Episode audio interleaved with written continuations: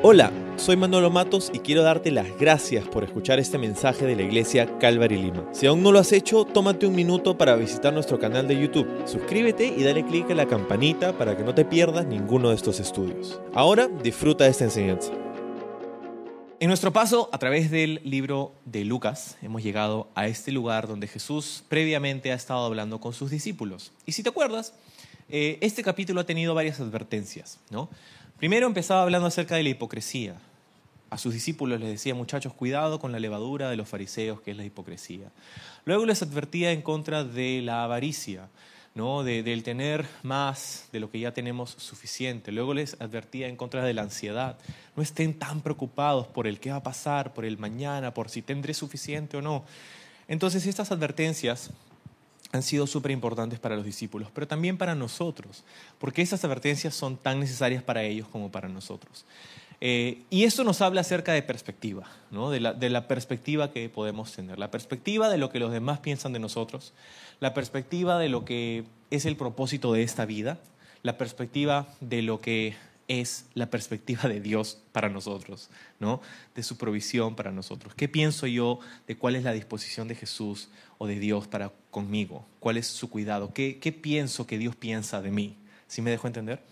Entonces, todas estas cosas es lo que Jesús ha estado advirtiendo a, sus discípulos. Y ahora, ahora pues está hablando, de hecho, previamente, inmediatamente antes de lo que acabamos de leer, Jesús hablaba con sus discípulos sobre las recompensas y el castigo, digamos, de aquellos siervos que esperaban, servían y uh, observaban, digamos, la venida o el regreso de su amo, de su Señor. ¿no? Y terminaba diciéndoles, aquellos a quienes mucho se les he dado, mucho se les requiere. ¿no? Así que Jesús, previamente a esto, ha estado hablando acerca de su segunda venida. Lo veíamos la semana pasada.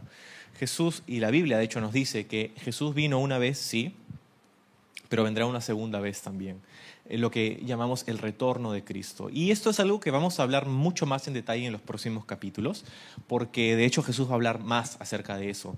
Eh, y cu cuando lleguemos a ello uh, lo discutiremos, pero en, esencia Jesús está comunicando a sus discípulos que ellos deberían mantener una actitud de expectativa. De, de, poder observar los tiempos, de poder darse cuenta que Jesús viene pronto, ¿no? Y eso es algo que nosotros debemos tener. Así como les ha dicho, bueno, cuidado con la hipocresía, eviten la avaricia, eviten la ansiedad, el temor, todas estas cosas, le dice, bueno, por otro lado, abracen la expectativa de mi retorno, estén pendientes de lo que yo estoy haciendo, quiero que estén... enfocados en sus mentes y en su, que su atención esté puesta en mí. Eso es lo que ha venido diciéndole, así como estos este, siervos que esperaban el regreso de su amo. ¿no? Así es lo que Jesús les ha dicho, bienaventurados, bendecidos son aquellos que esperan la venida de su Señor, es lo que Jesús ha estado compartiendo. Entonces, en el contexto de su segunda venida, Jesús dice ahora en el verso 49, yo he venido para encender con fuego el mundo y ya quisiera que estuviera en llamas. ¿no? Ahora, eso no suena como lo típico que nosotros pensamos que Jesús diría, ¿no? Jesús es como, yo he venido para, ¿qué? Yo he venido para salvar al mundo, para perdonar los pecados de todos, para morir en la cruz. O sea, hay muchas cosas que podemos decir y de hecho la Biblia nos dice también que Jesús, el, el propósito de la venida de Cristo en esa primera ocasión. Pero aquí Él nos está diciendo algo diferente, ¿no? He venido para prender el mundo en llamas y quisiera que ya estuviera así, ¿no? Eso no me suena como algo que diría un pacifista, ¿no? Me suena como algo que diría un revolucionario, de hecho, ¿no? Y es que nuestra imagen de Jesús muchas veces es incompleta. ¿Por qué? Porque nuestra imagen de Jesús proviene de cosas incompletas. Por ejemplo, a veces tenemos una imagen de Cristo como aquel que está en la cruz, ¿no? y, y en parte por la iconografía en la que hemos crecido, en la parafernalia, digamos, cristiana o católica, ¿no? Cristo en la cruz y es Cristo en la cruz, pobrecito, que nos causa mucha ternura, pero ese no es quien Cristo es. Eso es lo que Cristo hizo, pero no es quien Cristo es. Y muchas veces confundimos esas cosas. Confundimos el Cristo en la cruz con el Cristo, por ejemplo, representado o descrito en el libro de Apocalipsis capítulo 1.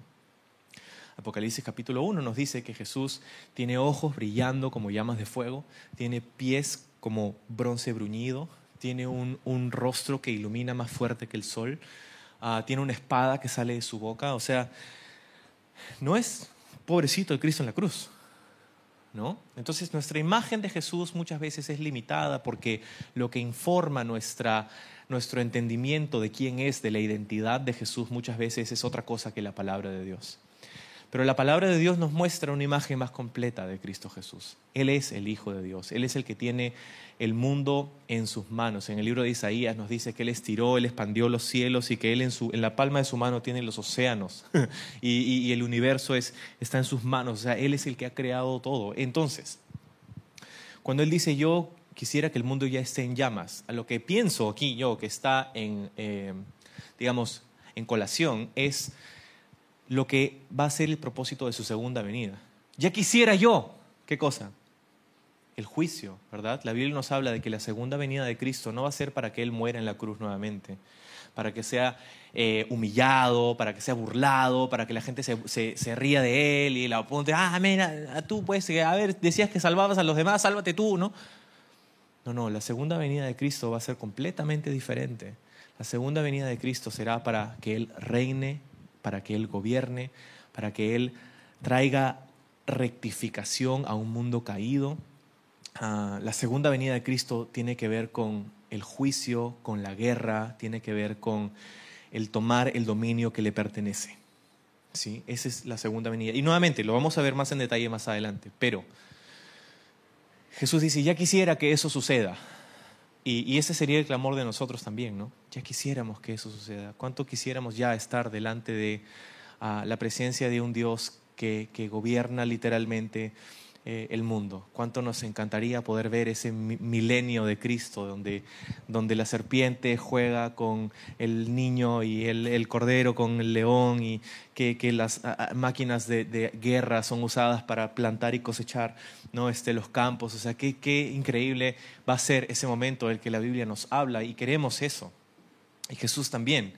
Pero hasta que eso suceda, mira lo que dice en el verso 50 me espera un terrible bautismo de sufrimiento y estoy bajo una carga pesada hasta que se lleve a cabo.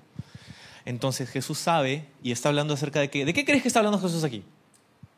En ese bautismo de sufrimiento. Está hablando acerca de lo que va a vivir en Jerusalén un par de meses después, ¿no? La crucifixión, ¿no? Entonces Jesús está diciendo, hey, lo que me espera es algo bien, bien duro, bien difícil. De hecho, esa frase es curiosa, ¿no? Un bautismo de sufrimiento. La palabra bautismo textualmente significa ser sumergido. De hecho, esa es la razón por la que nosotros practicamos el bautismo por inmersión. ¿no? Nosotros no te bautizamos echándote una jarrita de agua sobre la cabeza o usando una pistola de agua, un par de chiquetazos y ya estás bautizado. Practicamos el bautismo por inmersión porque literalmente es lo que significa, ¿no? ser sumergido. Entonces, Jesús dice, estoy a punto de ser sumergido en qué? En dolor, en sufrimiento. Está hablando acerca de la cruz y dice, tengo una carga pesada. Lo que es curioso porque en otro lado Jesús nos dice, en otro evangelio, que su carga es ligera y su yugo es fácil, es llevadero. Pero aquí nos está diciendo, no, yo tengo una carga muy pesada. Pero es solo hasta que se lleve a cabo, hasta que se lleve a cabo. Sí, familia, este, este versículo me sacó de cuadro en realidad. Este par de versículos me sacaron de cuadro esta semana mientras los examinaba, los estudiaba, porque Muchas veces tenemos en nuestra mente la imagen de un Cristo Jesús que fue a la cruz con una sonrisa en el rostro, ¿no? Que fue agarrado a latigazos y él se reía nomás, ¿no? Sonreía, ¿no? Que brillaba, ¿no? No. O sea, lo que él vivió y lo que él padeció. De hecho, nos cuentan los evangelios y Lucas nos va a decir más adelante que la noche antes de que Cristo fuera a la cruz sudó gotas de sangre lo cual es una condición que se conoce, no sucede mucho, pero en la historia se han registrado algunas personas que han tenido esa condición que se llama hematidrosis, que es literalmente sudar sangre, y sucede cuando una persona está ante una cuestión muy, muy difícil. Y usualmente los que han sido registrados con esta condición son las personas que estaban condenadas a la pena de muerte y estaban próximos a ser ejecutados, que es exactamente lo que pasó con Jesús. Entonces, es una carga pesada y yo no sé, a veces, no, sé tú, pero yo a veces ah, tiendo a pensar en el sacrificio de Jesús en términos como que, bueno, es lo que tenía que pasar. Tenías que hacerlo, pues Señor, ¿no? Pero no, no, no tenía que hacerlo. Ese es el punto, que no tenía que hacerlo. ¿Aló? Por eso empecé el servicio diciendo que lo pongas de mirador. Este, no, está bien, no te preocupes. Entiendo que a veces nos olvidamos. Entonces, ¿tenía que hacerlo? No, no tenía que hacerlo. Tenía una voluntad, una decisión. Él había tomado la decisión. Y de hecho, Juan 3:16 ¿no? nos dice, por esta razón, de tal manera amó Dios al mundo, que dio a su Hijo unigénito, para que todo aquel que en Él crea no se pierda, sino tenga vida eterna. Lo dio, dio a su Hijo unigénito. Entonces, Jesús sabía por lo que había venido, pero eso no quiere decir que era fácil. Entonces, lo que Jesús está diciendo aquí, a mí me voló la cabeza en realidad, porque era como, no sé si siempre entiendo lo difícil que fue para Jesús saber que iba a ir a la cruz. No sé si siempre entiendo que el precio que él pagó no solamente es una cuestión en la historia, no sé si siempre entiendo que el, sacrificio de Cristo en la cruz es más que un ícono, e, e, e, es, más que una galleta, es más que una copa de jugo o vino. No sé si siempre recuerdo que lo que él dijo aquí, esto es una carga pesada para mí. Lo que es curioso, sin embargo, es que Hebreos 12.2 nos dice que por el gozo que fue puesto delante de él, dice, él soportó la cruz. Él soportó el sufrimiento y el oprobio de la cruz, por el gozo que fue puesto delante de él. Entonces, no quiere decir que él fue feliz a la cruz del Calvario, pero quiere decir que lo que venía gracias a eso le causaba gozo y por eso lo pudo hacer. Porque lo que él ganaría al dejarlo todo sería, valdría la pena. Y eso es algo que, no sé, me llama mucho la atención, ¿no? El gozo, ¿cuál es el gozo? O sea, ¿cuál es el fruto de la cruz? ¿Cuál es el fruto del sacrificio de Jesús en la cruz? El fruto, el resultado de ello sería que nosotros tuviéramos la oportunidad de recibir el perdón de nuestros pecados. El fruto de la crucifixión de Jesús sería el poder reconciliarnos con Dios. Ese es el fruto. Y eso, dice Hebreos 12.2, le causa alegría a Jesús. Le causa gozo a Jesús. Por eso vale la pena lo que está diciéndonos aquí. Es una carga pesada para mí, pero lo voy a hacer. Entonces no tenía que hacerlo. Ahora, es importante tener esto en mente para considerar los próximos versículos.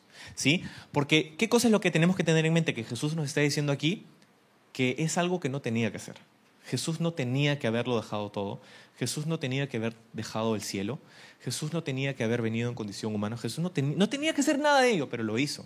¿Y por qué lo hizo? Entonces, examinemos la próxima parte. Dice, ¿piensan que vine a traer paz a la tierra? No, vine a causar división entre las personas. De ahora en adelante, las familias estarán divididas y menciona las relaciones familiares que serían afectadas por la causa de Cristo. Ahora, ¿cómo funciona esto? ¿Cómo es que Jesús nos dice que por su causa las familias van a ser divididas? Me parece curioso a mí que Jesús ah, mencione específicamente las relaciones familiares. Porque hay muchos otros tipos de relaciones, ¿no? O sea, hay relaciones laborales, hay relaciones este, entre compañeros, hay relaciones entre miembros de una misma comunidad, ¿no? Vecinos, en fin, ¿no? Hay muchos tipos de relaciones interpersonales. Pero la específica que cita Jesús aquí es la relación familiar, aquella que existe entre los miembros de tu familia, que tienen una sangre en común, ¿no? A mí me parece eso interesante. ¿Por qué? Porque en una sociedad el vínculo más fuerte que tiene una persona, la lealtad más grande que tiene un ser humano dentro de la sociedad es hacia los miembros de su familia. ¿Has escuchado la frase, la familia es primero? ¿La familia es tu primer ministerio? Todo lo demás se puede caer, todo lo demás puede estar de cabeza, pero la familia es lo más importante. ¿no? Eso lo hemos escuchado y eso lo creemos y eso lo decimos y eso decimos, no, la familia es primero, la familia es primero, la familia es primero. Pero cuando leemos estos versículos, ¿a ti te parece que eso es lo que Jesús está comunicando? ¿Que la familia es primero? Cuando dice, un padre va a estar contra su hijo, un hijo en contra de su padre, hermanos, nuera, suegra, dos en favor, tres en contra y viceversa. A mí no me parece que Jesús está diciendo que lo primero es la familia. A mí me parece que lo que Jesús está diciendo es que la lealtad más grande que nosotros debemos tener en el mundo, la alianza más importante y fuerte que podemos tener en el mundo, encima de cualquier otra relación, es nuestra lealtad para con Cristo. A mí me suena como lo que Jesús está diciendo aquí es que básicamente la familia es primero hasta que Cristo está en el medio. La familia es primero hasta que lo que está en juego es mi lealtad a Jesús. Y eso es exactamente lo que Jesús está diciendo. Que incluso nuestras relaciones de las que derivamos nuestro sentido más alto de lealtad son inferiores a nuestra relación para con Cristo Jesús. Y eso te puede sonar chocante de repente. Y creo que hubiera sonado chocante en esos momentos también. Pero es lo que Jesús está diciéndonos. Y, ok, eh, conceptualmente lo vamos captando, pero ¿cómo se ve esto? Porque división en la familia, padres, madres, me suena tan extraño este concepto de que Cristo traería división en una familia. ¿Por qué sucede? Ojo, no me malinterpretes. No Cristo no está diciendo que Jesús quiere que te dividas de tu familia. Eso no está diciendo Jesús. Pero lo que está diciendo es que nuestra interacción con la verdad del Evangelio va a traer división, incluso en nuestra familia. ¿Por qué? Porque no todos respondemos a la verdad del Evangelio de la misma forma. Algunos abrazamos el Evangelio, otros lo rechazan. Y eso sucede dentro, si eso sucede dentro de una misma familia, ¿qué crees que va a ser el resultado de ello? La división. Y estoy seguro que más de uno esta tarde lo ha experimentado. No te voy a hacer que levantes la mano, pero estoy seguro que tú has experimentado en algún grado ese sentido de división que existe entre miembros de una familia por el hecho de haber aceptado a Jesús en tu vida. ¿Por qué? Porque cuando traes a Jesús a una familia de religiosos, cuando traes a Jesús a una familia de tradiciones vacías, cuando traes a Jesús a una familia de moralistas, por, porque sí, ¿no? O incluso de ateos, en el peor de los casos, eso va a traer una división. No porque Cristo quiere que te separes de tu familia, pero es porque si tú decides abrazar la verdad del Evangelio y otro miembro de tu familia decide rechazarlo, eso va a traer división. Y eso es lo que Jesús está diciendo aquí. La razón por la que existe división, incluso en las familias más unidas, puede ser por la causa de Cristo, porque no todos respondemos a la verdad de la misma forma. Y hablando de la verdad, Jesús tuvo más adelante una interacción con Pilato, Poncio Pilato. Y, entre las cosas que hablaron, Pilato le pregunta a Jesús de manera casi sarcástica, diciendo, bueno, ¿qué es la verdad? Y Jesús no le responde porque seguramente pues, no se había dado cuenta y no quería escuchar la respuesta y era que la verdad estaba delante de sus ojos. Jesús dijo, yo soy el camino, la verdad y la vida. Y nadie llega al Padre si no es a través de mí. Ahora, o creemos eso o no lo creemos, pero Jesús lo dijo. Y o es verdad o no lo es. Entonces, si es verdad, entonces es verdad. Él es el camino, la verdad y la vida y nadie llega al Padre sino a través de Él. Pero lo que nos enseña la cultura, el mundo y, todo lo demás, aparte de Cristo, es que, bueno, todos los caminos llevan a Roma, no importa en lo que creas, al final vas a creer en algo y vas a estar delante de la presencia de Dios. Eh, no importa, al final todas las religiones son iguales. Todas las religiones son iguales. Qué locura. Y, y es que la verdad es algo que está cada vez en desuso. ¿No? Porque vivimos en lo que se llama el posmodernismo. El posmodernismo, donde la verdad en realidad ya no importa, ¿no? Esa es tu verdad. O sea, la verdad es relativa, no es absoluta, ¿no? Lo que tú sientes, esa es tu verdad, y lo que yo siento, esa es mi verdad, y no me puedes decir que no, ¿no? Porque pues es mi verdad. Ese es el posmodernismo, es la idea de que no hay verdad absoluta. ¿no? Esto es negro, pero para mí es negro, para ti es azul de repente. Y hay de mí si yo digo que tú estás mal por decir que esto es azul. Te cancelo. Te cancelo y ya no puedes postular a un trabajo porque dices que esto es azul cuando es negro. Ese es el mundo en el que vivimos. Al punto de donde la verdad ya no importa, ¿no? Solo lo que importa es lo que tú sientas. Entonces, yo me siento, soy hombre, pero me siento mujer. Así que si tú dices que yo soy hombre, a la cárcel. Ese es el mundo en el que vivimos, donde la verdad no importa, lo que importa es lo que tú sientas. Y ese es un problema. Eso es, lo que pasa con, con, con, muchas veces nuestra interacción con personas que deciden rechazar la verdad del Evangelio, ¿no? Bueno, esa es tu verdad, si a ti te funciona, qué bien. Anda a la iglesia todos los domingos si quieres, lee tu Biblia, qué bien, que, te vaya bien a ti, eso es para ti, pero no para mí. Es más o menos lo mismo. Y esto es lo que trae división. Esto es lo que trae esa separación. Ahora, esto es una realidad incómoda que no nos gusta debatir, no nos gusta compartir, no nos gusta tener que pensar que esto va a ser así, pero la mayoría de nosotros lo ha experimentado en alguna, algún grado u otro. La otra cara de la moneda, sin embargo, y lo glorioso de todo esto, es que así como hemos experimentado el rechazo y esta división que Cristo menciona aquí, también podemos experimentar la calidad de las relaciones interpersonales que pueden haber entre los miembros, quizá no de nuestra familia sanguínea, pero de la familia de nuestra fe. Más de uno aquí seguramente ha experimentado lo que es sentirse parte de una familia de fe. Más de uno ha experimentado lo que es uh, ser parte de una comunidad de fe donde hacemos vida juntos, donde, donde verdaderamente somos una comunidad. Yo te puedo decir que en muchas veces, perdón, muchas veces más bien, he experimentado una cercanía más profunda y más significativa con hermanos de la fe que con mi propia familia sanguínea, ¿no? Y, esto es algo que, algo que sucede. Entonces, y, justamente, pues la otra cara de la moneda es que podemos experimentar un sentido de compañerismo, de identidad, de, de, esa profundidad enriquecedora de relaciones interpersonales con los miembros de nuestra familia. Antes de movernos hacia adelante, una vez Jesús estaba predicando en una casa con un montón de personas y tocaron la puerta. Jesús, tu madre y tus hermanos están aquí y te han venido a buscar, por favor, Jesús. Y Jesús responde y le dice, mi madre y mis hermanos son aquellos que escuchan mi voz y obedecen mi palabra. Y siguió con su mensaje. Y su madre y sus hermanos esperando ahí afuera. La familia primero, Jesús. Jesús. La familia primero.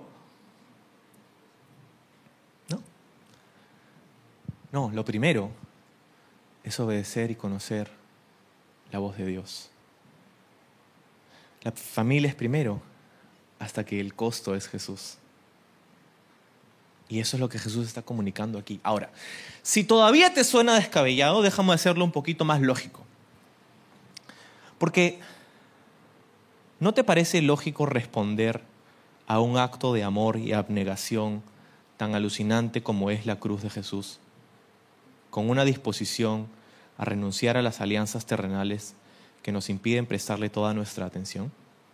O sea, hace un rato dijimos, ¿no? Jesús no tuvo que hacer nada de lo que hizo. Pero piénsalo, Jesús nos escogió a nosotros encima de todo lo demás. Jesús nos escogió a nosotros encima de su propia comodidad. Jesús nos escogió a nosotros encima de su, propia, de su propio bienestar. Entonces, ¿no te parece lógico escoger a Jesús sobre todo lo demás cuando Él escogió a cada uno de nosotros encima de todo lo demás también? ¿No te parece lógico escoger a Jesús por encima de todo lo demás cuando Él cambió las alegrías de las alabanzas celestiales por el dolor del rechazo terrenal? Cuando Él cambió la bendición de tener una comunión sin restricciones en el cielo con el Padre por la maldición de tener comunión con nuestro sufrimiento? Si Jesús hubiera elegido su propia comodidad y seguridad, todavía nosotros estaríamos muertos en nuestros pecados pero no lo hizo. Jesús nos escogió a nosotros, te escogió a ti encima de su propio bienestar, encima de su propia comodidad, encima de su propia salud. ¿Te puedes dar cuenta de lo increíblemente grande que es esto? Ahora puedes darte cuenta cómo Jesús decía, esto es una carga pesada para mí, pero lo vale la pena, Y entonces, ahora tiene un poco más de sentido, ¿no? ¿Por qué es que nos diría que nuestra lealtad más grande sea la que le rendimos a Él y no a los miembros de nuestra familia?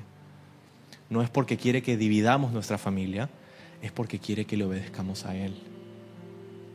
Y si nuestra familia está sometida a su palabra y a sus principios, a su voluntad, entonces vamos a tener la familia más unida de la vida. Pero cuando Cristo está en juego, entonces es, ahí donde viene esa división. La segunda mitad del pasaje. Jesús se dirige a la multitud en el verso 54.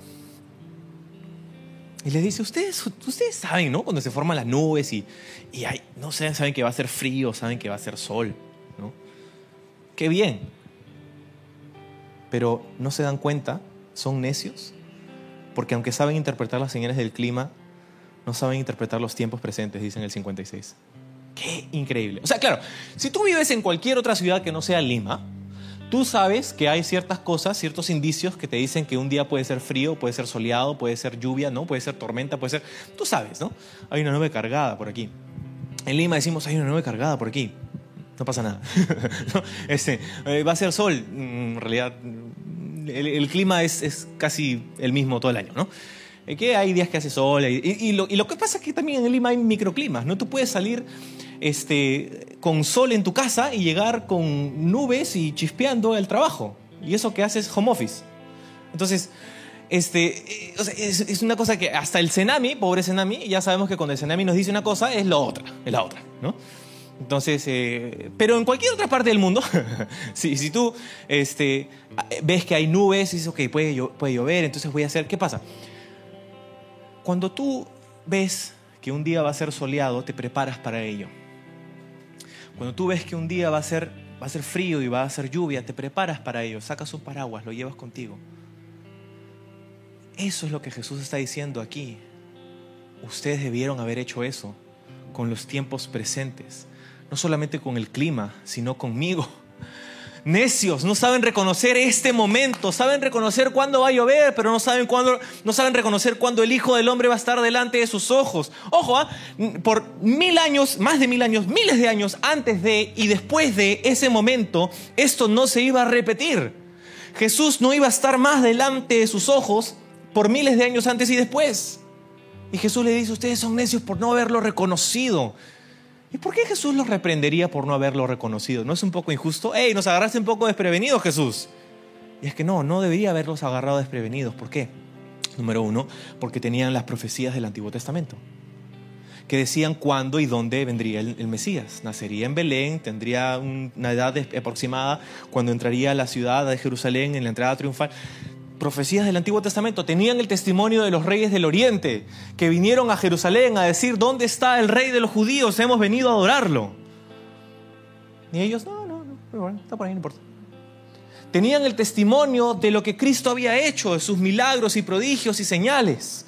¿Cuándo fue la última vez que viste a un ciego volver a ver? ¿Cuándo fue la última vez que viste a un cojo andar? ¿Cuándo fue la última vez que viste a una persona que estaba muerta volver a la vida?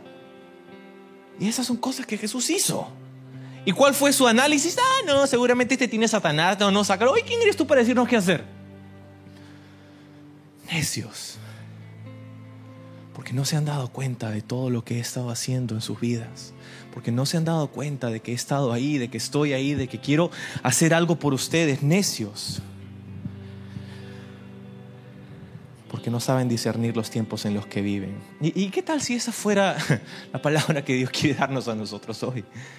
¿Qué tal si nosotros somos también tristemente necios por no saber discernir los tiempos en los que nosotros estamos viviendo, previos a su venida? ¿Qué tal si tristemente estuviéramos más enfocados en, en las cosas de este mundo temporal? ¿Qué tal si fuéramos efectivos en todo menos en cumplir la voluntad de Dios para nuestra vida. No hay tragedia más grande que ser exitosos en todo menos en aquello que Dios tenía para nosotros. Entonces, termina con una, con una metáfora diciendo, si tú vas a un juicio y estás camino al juicio, ojo, ¿no? Verso, verso 58 dice, cuando ustedes vayan camino al juicio, no están ahí, pero están en camino, con el que los acusa, traten de resolver el asunto antes de llegar. ¿Por qué? Jesús les, ojo, Jesús no les está dando un consejo legal. Jesús no está dándoles asesoría legal. Jesús está usando la metáfora, la imagen de una corte humana para enseñarles algo más grande. Una corte humana. Cuando tú estás camino al juicio, dice, arregla las cosas antes de llegar delante del juez porque puede ser que el juez encuentre que tú necesitas ser sentenciado. Y si eres sentenciado, pues vas a tener que cumplir esa sentencia.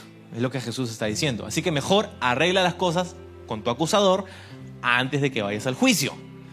Eso es lo que Jesús ha dicho. ¿Qué significa eso? Bueno, nosotros estamos camino a un juicio también, donde el juez es Dios. Todos nosotros vamos a estar delante de Dios como nuestro juez y vamos a rendir cuentas. Y lo que Jesús está diciendo aquí, está clamando a los que lo escuchan, antes de que llegues a ese juicio, arregla tu situación. Arregla tu situación. Si alguna vez te has chocado o te han chocado y viene la policía, lo que vas a escuchar es, ¿ya arreglaron? O mejor arreglen entre ustedes. Porque en vez de hacer nuestro trabajo, ustedes arreglen para no tener que ir a la comisaría. Porque si vas a la comisaría, vas a tener que pagar el peritaje, vas a tener que pagar las pruebas de esto, del otro, eh, vas a perder todo el día, vas a hacer es todo un tema, ¿no? Entonces te van a preguntar, y mejor, a mí me pasó un par de veces, ¿no? Mejor arreglen nomás entre ustedes, porque, señor, pero usted lo, he llamado para que... No, pero usted... Entonces, si nosotros llegamos delante del juez y nuestra sentencia es negativa, qué tragedia. Porque si hemos tenido la oportunidad de arreglar las cosas antes y evitar un desenlace eternamente negativo para nosotros, entonces tenemos que aprovechar esa oportunidad y es exactamente lo que Jesús está diciendo. No tienen que esperar a llegar a estar delante del juicio de Dios para arreglar las cosas con Dios. Arreglen más bien con su acusador. En este caso, en, la mayoría de otras instancias donde aparece la palabra acusador en la Biblia, habla de Satanás. En este caso no es Satanás. En este caso, el acusador es Dios mismo. No porque Dios nos acuse, pero porque la realidad es que nosotros hemos roto su ley. La realidad es que nosotros somos adversarios de Dios por haber pecado, por haberle fallado, por habernos revelado, por haber hecho lo opuesto a lo que Él quería, por hacer nuestra propia voluntad antes que la suya. Él no nos acusa, pero es nuestro adversario porque nosotros le hemos declarado la guerra a través de nuestra rebelión. Lo que Jesús está diciendo aquí es que antes de que tu acusador se convierta en tu juez, arregla las cosas con él. Entonces la gran pregunta es, ¿cómo arreglamos las cosas? ¿Cómo arreglamos nuestra situación antes de llegar a ese juicio inminente en el que todos nosotros vamos a estar? Es a través de Jesús, a través de su mediación. Juan nos dice en su epístola, tenemos abogado para con el Padre Cristo Jesús.